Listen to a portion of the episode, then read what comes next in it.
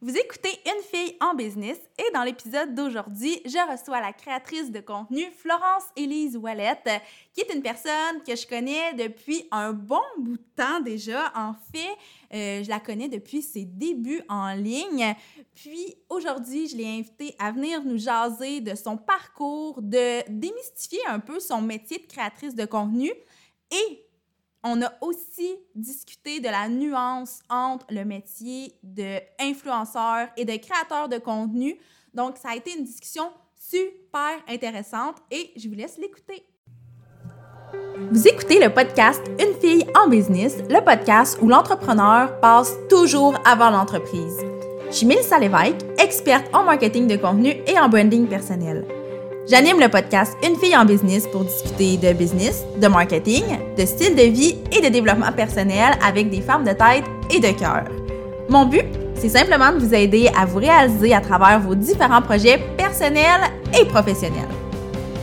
Ensemble, on va travailler pour devenir les femmes de cœur qu'on a toujours voulu être.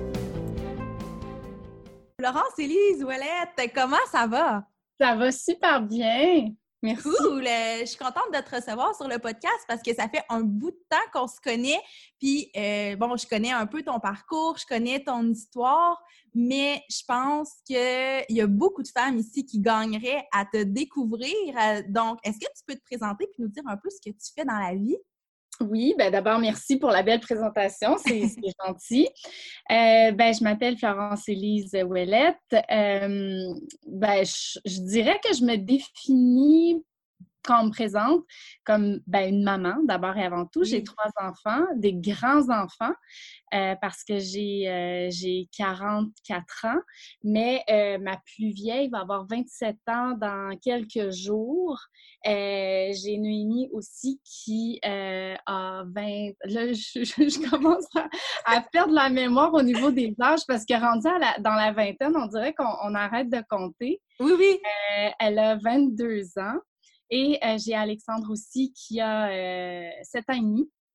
Euh, j'ai, en fait, dans, dans, ma vie, j'ai commencé jeune comme maman. j'ai étudié en droit par la suite. J'ai travaillé 21 ans, 21 ans dans mon domaine. Et là, je viens tout juste de retirer mon chapeau de paralégal pour me concentrer sur mon contenu web à temps plein. Oui, c'est vraiment cool ça d'ailleurs. Donc, tu es créatrice de contenu, on, va juste le, mentionner. Tu as une chaîne YouTube, tu es très active sur Instagram aussi. Est-ce qu'il y a d'autres plateformes que j'oublie? Ben, des plateformes, il y en a plein, là. Puis, euh, en fait, je pense que notre travail de, justement d'influenceur ou de créateur, c'est euh, de euh, créer du contenu, mais sur les plateformes qui sont, qui sont trendy, là. En ce moment, c'est très Instagram. Mais j'ai une chaîne YouTube depuis, mon Dieu, j'ai commencé à créer du contenu en 2015, donc euh, je fais toujours du contenu vidéo sur YouTube, Instagram, Facebook, et là, il y a TikTok, là, que tout le monde me pousse à aller sur TikTok. Donc, c'est vraiment de se tenir à l'affût des plateformes, puis de créer du contenu parce que c'est devenu mon travail maintenant. Ben oui, c'est vraiment cool. Félicitations en passant hein, pour le move de dire que tu te lances à 100% là-dedans. Là, euh, c'est vraiment un gros move. C'est super excitant, je trouve très, très. Puis là, tu as mentionné que tu as commencé euh, à créer des vidéos sur YouTube autour de 2015, mais comment ça t'est venu ça? Comment tu as décidé euh, de te lancer d'abord sur YouTube, puis ensuite de vraiment devenir créatrice de contenu? Ben, en fait, je pense que D'abord, je créais du contenu euh, depuis 2015, 2005, euh, pardon. Donc, dix ans plus tôt, j'avais commencé un blog. Euh, je savais même pas que ça s'appelait un blog. j'ai mhm. raconté plusieurs fois mon histoire parce que les gens pensent que j'ai commencé à créer du contenu quand j'ai commencé ma, j'ai débuté ma chaîne YouTube. Mais ça s'est fait bien avant ça en ayant un blog. Et ça, ça m'avait amené à coécrire un livre avec d'autres, mhm. d'autres mamans euh, qui écrivait des blogs. Donc, on s'était mis ensemble les sept, puis on avait, on avait écrit un livre. Euh, puis par la suite, ben, en fait, tout ça avait débuté alors que j'habitais dans le nord du Québec avec mes deux filles, mon, mon ex-conjoint, et on, on, avait, disons, un mode de vie assez atypique parce qu'on habitait dans un village de 350 personnes. On était vraiment éloignés de tout. On était très, très isolés. Et j'aimais créer euh, des, des, courriels, en fait, à ma famille qui, était, qui habitait au sud et en Ontario. Et j'envoyais des petits récits avec des, des, images. Mais à un moment donné, les images ne passaient plus dans les courriels parce que je mmh. prenais trop de, de, de, photos. Donc, quelqu'un m'avait parlé euh, qu'on pouvait comme asseoir nos photos avec du texte sur euh, une image, en fait, une adresse web qu'on se créait, qui était le blog, mais je ne savais pas que c'était ça. Et j'avais commencé à faire ça. Et au fur et à mesure, à force de me familiariser en fait avec la plateforme, ben, j'avais créé mon blog, puis j'avais continué même après 2005 quand on est déménagé. Euh, j'avais continué. Et ensuite, euh, ben, c'est venu en vidéo, en fait, parce que euh, j'aimais ça euh, filmer. J'ai toujours, quand même, quand j'étais jeune, j'aimais être devant la caméra, j'aimais faire des blagues, j'aimais... Ma cousine qui avait mon âge me filmait tout le temps. Une fois, j'avais trouvé une caméra, puis c'est une caméra qui filmait, puis on a tellement passé d'heures à se filmer, à, faire des, des sketchs, des niaiseries comme ça. Donc, j'avais ce ce, je, me découvrais un talent pour euh, animer, pour, euh, pour, euh, pour, dialoguer, en fait, pour communiquer devant la caméra. Et j'aimais filmer les enfants quand, quand, ils étaient plus jeunes, puis faire du montage par la suite. Donc, à un moment donné, j'avais fait quelques montages de voyages et tout, des récits, et j'avais mis ça sur YouTube, au même titre que je, je faisais avec, avec mon blog. Mm-hmm. c'est venu comme ça. OK. Puis à quel moment tu as réalisé que tu pouvais faire ça, pas nécessairement comme métier, mais de façon plus, euh, sérieuse avec vraiment des gens qui te suivent puis bâtir une communauté? Bien, la communauté, je connaissais déjà c'était quoi animer une, une communauté, puis, puis les fider un peu avec le contenu, avec le blog. Ça, je l'avais appris. Euh, mais c'est pas moi qui ai commencé sur YouTube. Avant, c'est ma fille Noémie qui, mm-hmm. un jour, m'a dit Je veux lancer ma chaîne YouTube. Puis je l'avais, euh, sans le savoir qu'éventuellement, ça allait m'amener là, moi aussi. Euh, je la suivais dans son parcours parce que moi, c'est important que, bon, Internet, euh, c'était gros pour moi et tout ça. Puis je savais, je, savais qu'il y avait une rigueur que ça prenait parce que j'avais mon blog et tout ça. Il y avait l'expérience du blog et euh, qu'on ne peut pas poster n'importe quoi parce qu'il y avait des réactions, puis que, euh, bon, à son âge, c'était différent et tout ça. Donc, j'avais commencé à m'intéresser à ce qu'elle regardait, ce qui la motivait et euh, j'ai connu euh, des gens sur le web qui sont encore là, puis des filles qui la regardaient, puis que je trouve ça fascinant de reparler de ça, hein? à quel point ça a fait du chemin. Mais c'est elle qui avait commencé d'abord et avant tout. Et un jour, quelqu'un l'avait approchée pour euh, gérer un peu sa chaîne et ses demandes parce qu'elle commençait à avoir des demandes de collaboration. Puis c'est moi qui s'en occupais, mais j'y connaissais rien, puis je savais pas où ça allait l'amener. Puis là, on, commençait à parler d'argent puis d'échange de produits. Donc là, je me suis dit, OK, il y, a, quelque chose, mais on pensait pas que c'était quelque chose qui allait éventuellement nous ramener un salaire ou qui allait devenir euh, si, si gros et si grand. Alors, euh, on s'est assis avec cette personne-là, elle nous a présenté un contrat, puis elle m'a, euh, elle m'a suggéré de faire la même chose parce qu'elle avait regardé un peu mes réseaux, puis ce que, moi je faisais déjà, puis euh, elle a dit, ben, peut-être que les mamans aussi, ça manque au Québec, donc peut-être que ce serait intéressant de te, lancer. Puis j'avais dit non. J'avais dit non, on va se concentrer sur Ouais, j'avais dit on va se concentrer sur Noémie parce que c'était, vraiment elle qui voulait faire ça. Puis moi, je je voulais pas me montrer, me, me mettre à nu autant sur les, les réseaux. J'avais comme l'impression que si j'embarquais là-dedans, ben là, il fallait que je le fasse, puis je le, que, que, que je m'ouvre plus que je m'ouvrais déjà. Donc, euh, c'est en vidéo, donc c'est différent d'écrire. Et euh, finalement, euh, c'est Noémie qui m'a convaincue. Elle m'a dit Maman, écoute, tu sais jamais où ça peut t'amener, puis tu vas avoir du fun, puis tu sais, on fera pas une chaîne ensemble, tu vas faire ta chaîne maman. Donc, j'avais commencé à regarder des, chaînes de maman, puis je me suis dit Ben écoute, si elles peuvent le faire, moi aussi, je peux le faire. Donc, oui, OK, j'accepte. Et j'avais signé un contrat, puis ben, ça m'a amené aujourd'hui où est-ce que je suis. Ben oui, c'est génial. Mais là, ça fait. Donc, là, si je comprends, tu as commencé ta chaîne YouTube en 2015, c'est ça? Oui, exactement. J'ai commencé à mettre du contenu de, façon sérieuse parce que une fois que j'ai dit oui, à m'embarquer dans le projet, je me suis dit, ben là, je m'y mets, puis je m'y mets euh, de façon sérieuse. Donc, euh, créer du contenu, euh, pas toujours du contenu non plus qui est hyper instructif, éducatif, puis que je voulais pas créer non plus une chaîne qui était... je voulais créer une chaîne qui était à moi, qui me ressemblait, des ben vlogs de famille, des vacances, partager des, expériences, des témoignages, puis des fois faire la folle, parce que c'est mon un petit peu plus sucré. Ben oui! Donc voilà. Donc là, tu as fait ça à temps, ben j'imagine quand même à temps plein, mais en ayant aussi un emploi pendant quelques années parce que c'est assez récent que tu fais, euh, ben, que tu es vraiment créatrice de contenu à temps plein. Exactement. Euh, à un moment donné, il fallait que je fasse un choix, puis ça fait longtemps que j'aurais dû faire un choix. Ah ouais? Euh, ouais, parce que disons que je commençais à être fatiguée, là, parce que au travail, bon, mettons que je passais 40 heures au travail avec l'heure du lunch, je faisais mon 35 heures, plus des heures supplémentaires des fois quand on avait euh, des procès, parce que je travaillais dans un cabinet d'avocats. Mmh donc, c'était autour de 40-45 heures de, travail par semaine. Plus, je me tapais euh, deux heures le matin pour aller au travail et deux heures le soir. Donc, ça faisait 20 heures dans ma semaine de plus pour voyager. Par contre, c'est là où je me permettais de faire du montage vidéo, de planifier mon contenu, de, travailler sur euh, mes demandes de collaboration.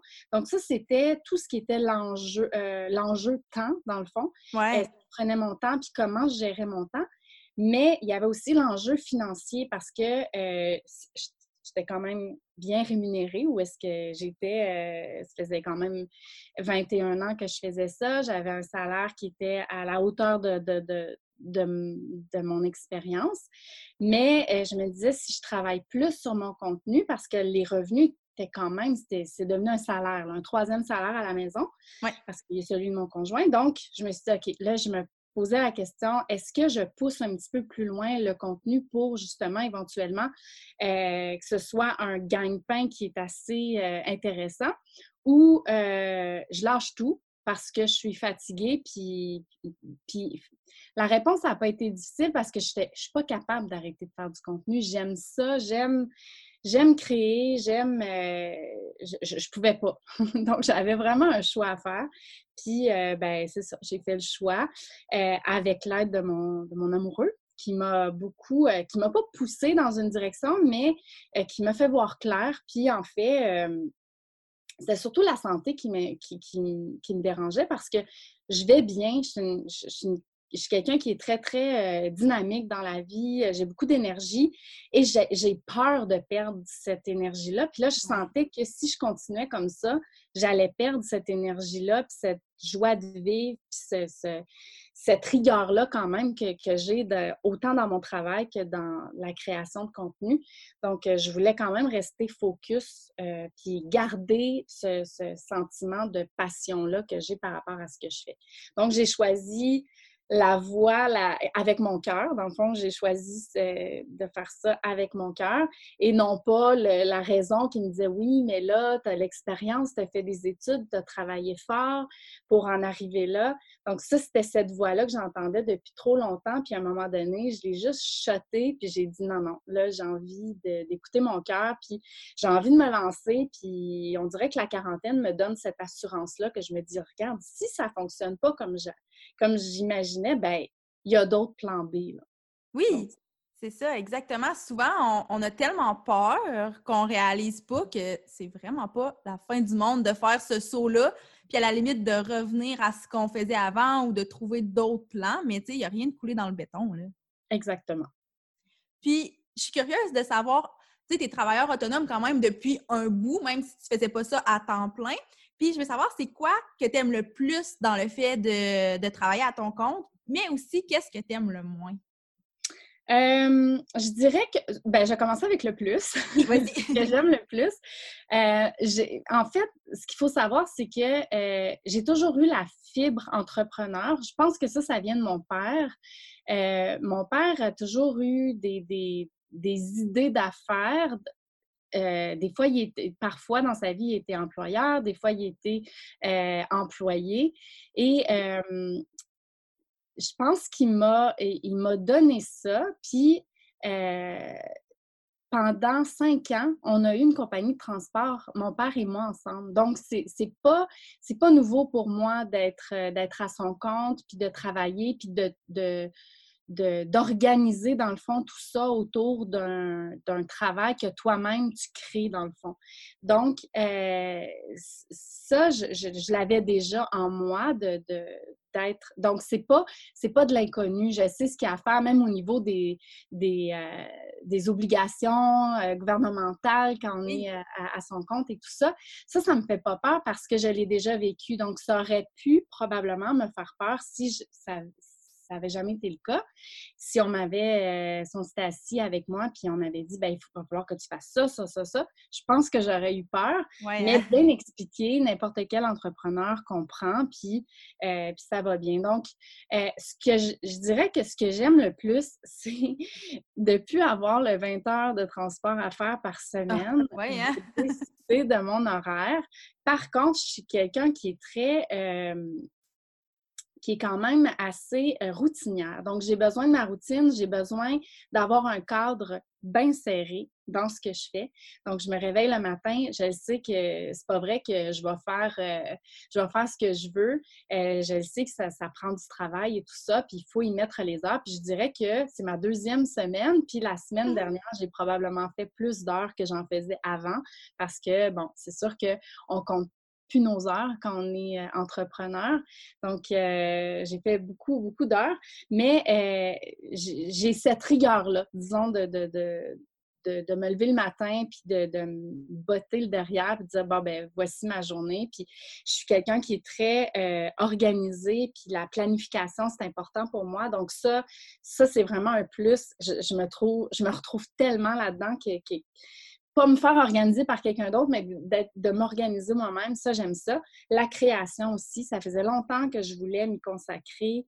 Euh, j'en rêvais de pouvoir un, un jour m'asseoir et dire qu'est-ce que j'ai envie de créer aujourd'hui, puis pas seulement dans le contenu, qu'est-ce que j'ai envie de créer dans ma vie, qu'est-ce que j'ai envie de créer pour mmh, moi, mmh. qu'est-ce que j'ai envie de créer dans ma tête pour, euh, pour me sentir bien là-dedans. Donc, euh, ça, c'est un gros, gros plus. Pour ce qui est des moins, je dirais que là, actuellement, étant donné que c'est ma deuxième semaine, je me pose toujours la question, bon, ben là, est-ce que ça va fonctionner? Ça va être, je vais être où dans six mois? Je vais être où dans un an? Je suis quelqu'un qui aime ça, planifier à l'avance, puis qui, est très... Mais on dirait que c'est pas euh, à cause de, de d'être entrepreneur, mais c'est le fait de me dire que dans la quarantaine, on dirait qu'on n'est plus, euh, on est plus sûr de soi, puis on se dit, ben c'est pas grave, on verra plus tard. Puis ça, j'ai un petit peu de misère avec la quarantaine, euh, de, de, vivre ça dans cette situation-là, dans ma tête, de me dire tout le temps, c'est pas grave, je sais pas où je vais être dans un an, mais on, ça va être bien. Je sais pas où je vais être, je sais pas si ça amène une fibre euh, positive d'être dans la quarantaine, mais bref, c'est bien fun. Ah, ben c'est vraiment intéressant parce que c'est pas. C'est vraiment une perspective qui est différente de, la mienne, justement, qui euh, travaille à temps plein à son compte depuis trois ans, mais qui n'a pas d'autres obligations dans la vie. Donc, c'est sûr qu'on a, euh, a une réalité qui est très différente. Donc, je trouve ça super fascinant.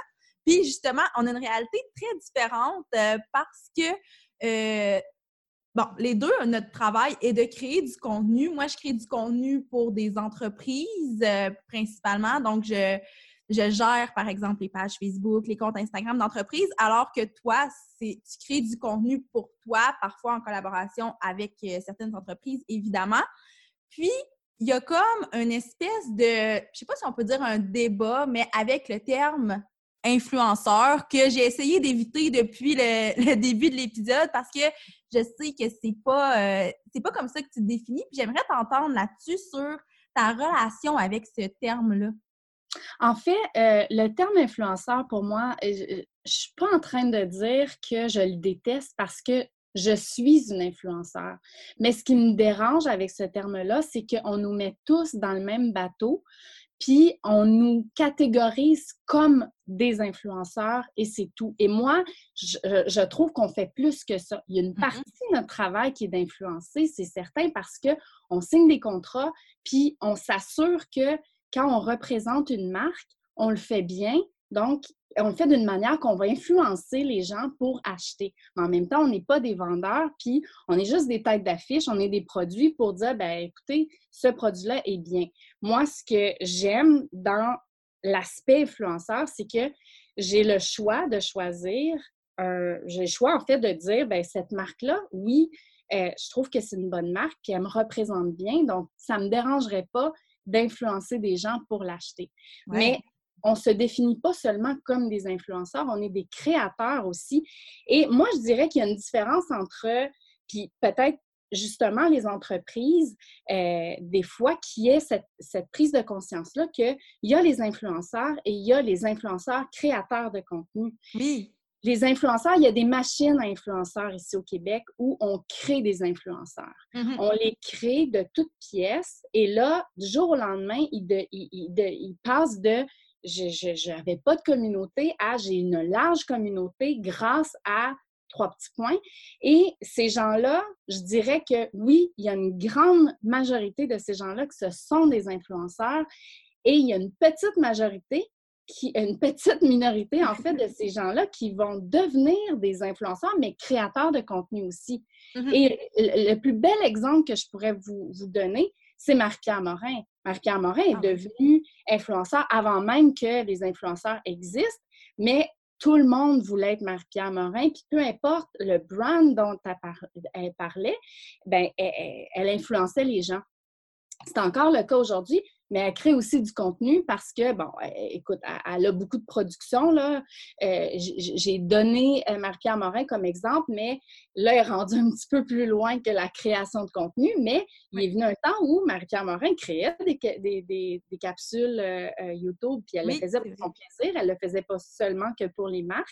Donc, il y avait un côté créateur. Donc, c'est vraiment là où je pense qu'il ne faut pas s'arrêter au terme influenceur quand on est une marque.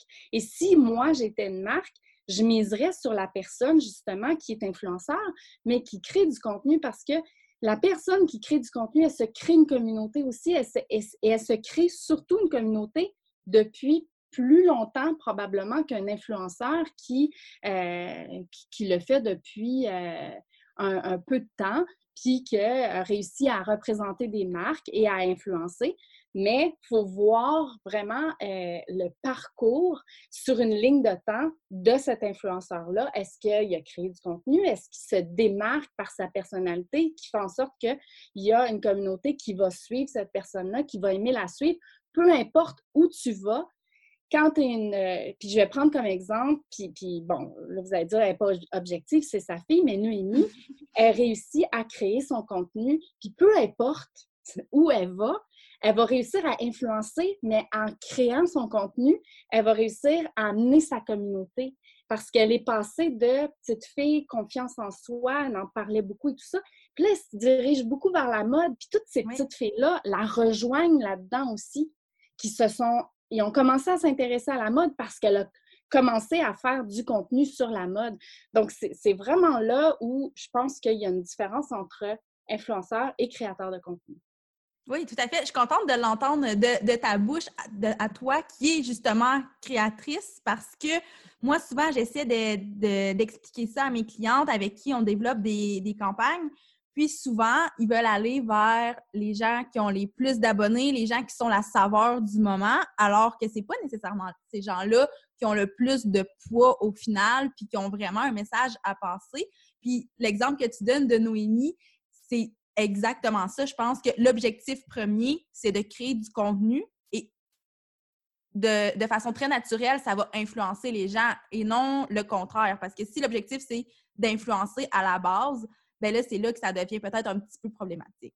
Oui, exactement. Si on veut, ah, ce, que les marques cherchent, en fait, c'est euh, essayer de, faire passer leur marque, les faire voir. C'est certain qu'un influenceur qui a 100 000 abonnés, puis qui euh, va parler de la marque, la marque est vue, est entendue, l'objectif est atteint.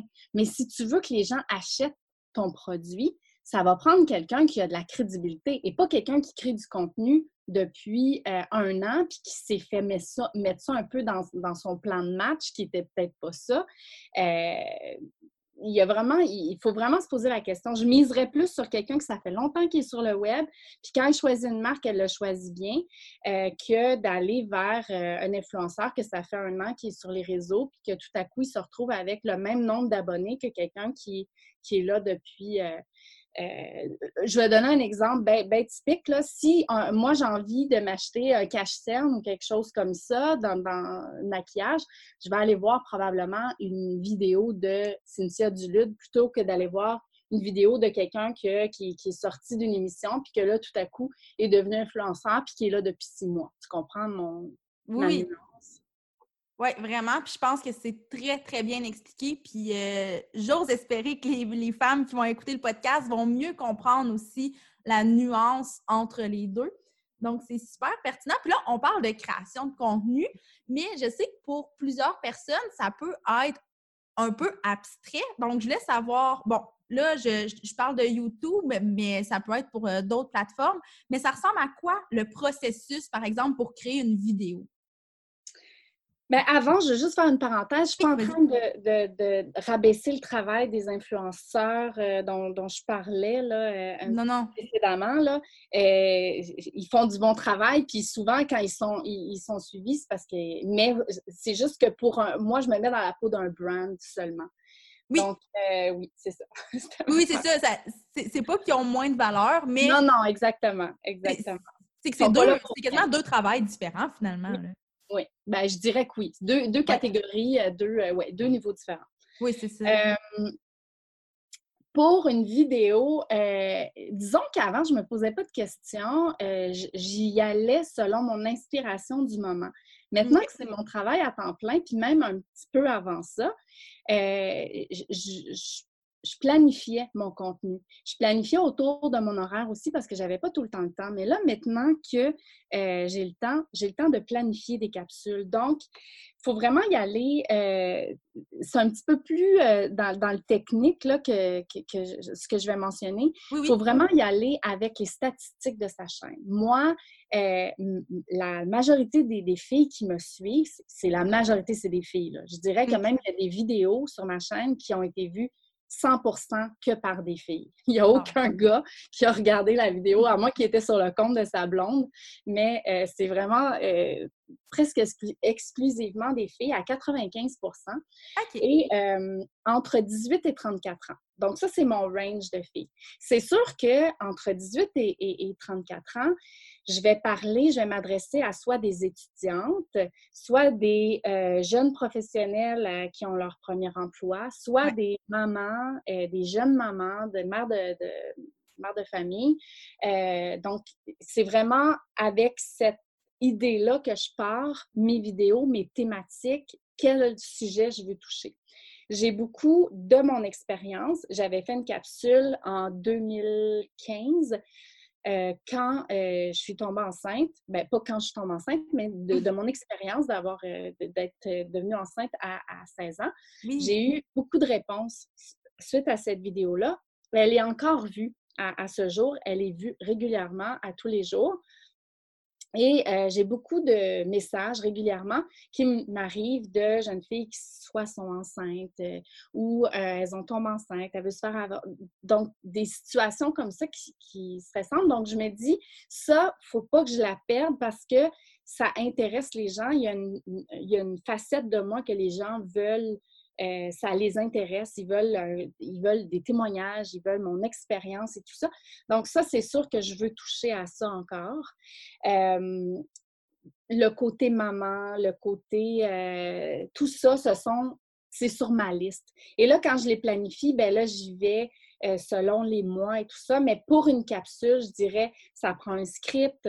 Après ça, j'y retravaille mon script. Quand c'est des fois, là, ça, ça peut couler. J'ai vraiment de l'inspiration. Puis là, je vais avec un script, ça va super bien. Puis là, je dis, OK, là, je, suis trop énervée. Je dis, OK, il faut que je la filme maintenant. Faut que je la filme maintenant. Mm-hmm. Mais là, c'est rendu tellement technique parce que euh, caméra, la, lumière, le son et tout ça, c'est mon chum qui s'en occupe.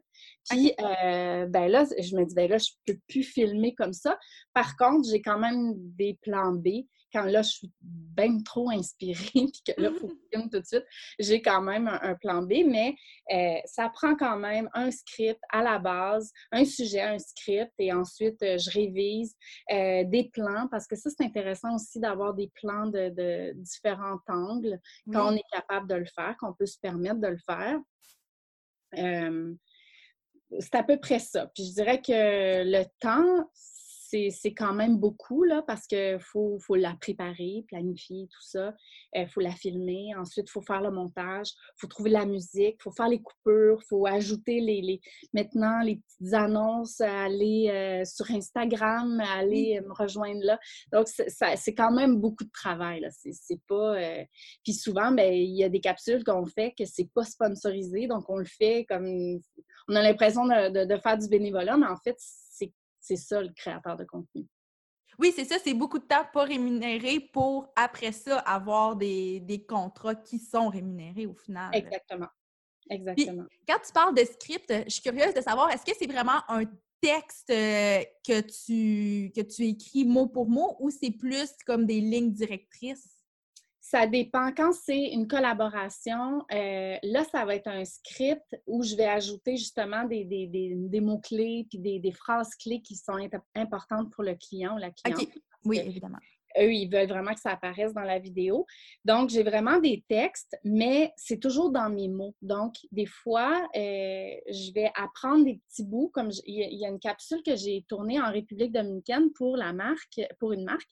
Et là, il y avait vraiment un script mais même si je l'avais appris par cœur, je l'ai mis dans mes mots, j'ai réussi à le dire de façon naturelle. Oui, c'est ça. Hein. La marque voulait voir le texte avant même que je diffuse. Et c'était quand même bien important pour eux que je ne change pas vraiment le texte, que ça reste tel quel parce qu'il avait été approuvé tel quel. Donc, ça, c'est un petit challenge parce que c'est pas mon métier, puis j'ai pas appris des j'ai pas appris à apprendre des textes par cœur. Non, c'est ça. Hein? J'ai fait un peu d'art dramatique puis d'improvisation, mais c'est, je pensais jamais que ça allait m'amener là. Mais euh, quand ce sont des, capsules euh, que je, je fais en fait de, de, ma, ma, ma, propre création, euh, mon inspiration, ben là, il, il, va y avoir juste des mots-clés. Certains certains endroits, je vais mettre du script un petit peu plus parce que je veux le dire d'une manière très euh, précise. Mais euh, le script, je me, je me, je, me casse pas la tête avec un gros script tout euh, à apprendre par cœur. Oui, je comprends. Certaines collaborations. OK. Ouais, j'étais vraiment curieuse de savoir ça parce que, tu sais, moi, quand j'enregistre, par exemple, des formations, je fonctionne un peu comme toi. Tu sais, je m'écris vraiment un, un, vrai texte suivi puis après ça, euh, je le relis plusieurs fois, mais je le formule dans mes mots. Puis je pense que c'est c'est ce qui est le plus pertinent de faire, mais je voulais voir avec toi justement comment tu, comment tu faisais ça. Puis, euh, avant qu'on termine, moi, j'ai une question qui, qui me brûle les lèvres depuis tantôt parce que tu parles, bon, tu as parlé que quand tu avais ton emploi à temps plein, tu profitais du temps euh, dans les transports pour euh, avancer tes projets. Maintenant, tu fais ça à temps plein. Puis je me demande comment tu fais pour trouver une espèce d'équilibre entre ton travail qui pourrait être du 24-7 parce que les médias sociaux, ça roule toujours, et euh, un certain semblant de, de vie personnelle. ben moi, je dirais que quand si j'avais pas mes enfants, si j'avais pas mon amoureux, si j'avais pas. Moi, je pense que je serais capable de, me réveiller le matin à 6 heures, commencer à travailler et arrêter à 10 heures le soir parce que mon corps n'est plus capable. Je suis vraiment, vraiment comme ça. Puis je le sais parce que les jours, parce que j'ai Alexandre en garde partagée et les jours où j'ai pas Alexandre, et là, j'avais mon travail au cabinet, je pouvais euh, arriver au travail super tôt, je pouvais quitter tôt, puis dans le train, je trouvais le temps de travailler sur mon contenu. Puis des fois, je me disais, ah, wow, c'était une grosse journée, mais ça n'avait juste pas de sens. Puis même que c'est grave parce que là, depuis que je suis à mon compte, j'ai perdu quatre livres parce que je mange plus. Hey! le matin, je mange pas, j'ai pas le temps, je travaille, je suis concentrée, je me dis, ah oui, je vais aller manger. Ah oui, je vais aller manger. Tu vois, tantôt, là, euh, euh, on, s'est donné rendez-vous à une heure et demie. Je suis allée me faire quelque chose à 1h12 parce que j'avais pas encore mangé. fait que ça, c'est. Moi, moi, je suis comme ça. Fait qu'il faut vraiment que.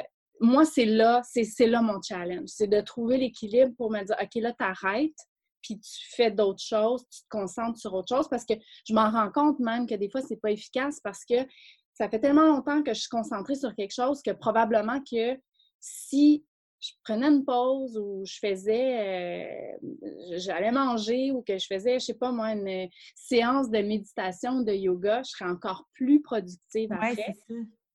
Mais ça prend vraiment une discipline euh, mentale pour te dire, OK, regarde, je, te le dis, là, je suis ta bosse, t'arrêtes. Là. en ce moment, la bosse n'est pas forte. non, c'est ça.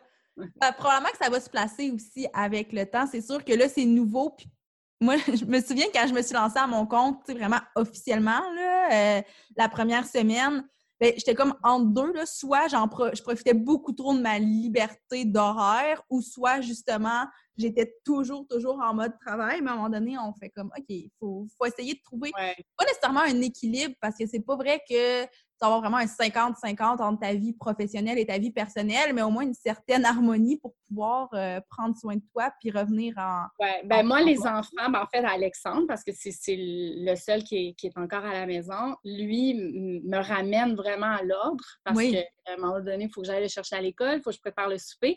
Et euh, j'ai mon amoureux aussi, que lui est capable de dire OK, ça va, là, t'en as assez fait, là, euh, repose-toi. Puis il me le fait voir, là, parce qu'avant, n'importe qui me le disait, puis j'étais comme, ben oui, ben oui, ben oui. Mais ah là, lui, il me le fait vraiment réaliser, puis là, je fais comme, ouais, t'as raison, puis c'est le temps de m'arrêter. Ouais, hein? Ah, ben, je suis contente de savoir qu'au moins, il y a, cet aspect-là qui te permet d'avoir un, mode de vie qui va être quand même sain. Puis, avant qu'on se laisse, où les gens peuvent aller te suivre? Euh, ma, chaîne YouTube, c'est, euh, je commence par ma chaîne YouTube, c'est euh, Florence Élise Ouellette, tout simplement, ou Florence Élise, vous allez, vous allez trouver. sur Instagram, c'est a commercial, ben, le, petit handle, Florence Élise avec un Y, donc tout ensemble. même chose sur Facebook, Florence Élise, le handle avec YT à la fin. mais c'est facile, juste taper Florence Élise. oui, c'est ça c'est surtout mes trois plateformes où est-ce que, que, je, je, crée le plus de contenu. Bon, ben super. Un blog Oui, excuse. Oui, j'ai un blog aussi. C'est euh, www.florence-élise.com. Génial. Donc, j'invite vraiment les gens à aller te suivre et à découvrir ton univers, surtout qu'il va probablement avoir beaucoup de contenu dans les prochaines semaines et prochains ben mois, j'imagine. Ah oui, oui. Oui, hein? Cool. Ben, merci beaucoup d'avoir accepté l'invitation. Ben, euh, merci pour l'invitation. Merci à toi. Je, te suis, puis euh, tu es, vraiment inspirante. C'est passionnant ce que tu fais. Ah, merci. C'est vraiment gentil. Pour une jeune entrepreneur comme ça, je trouve ça euh, phénoménal. Ben, merci beaucoup.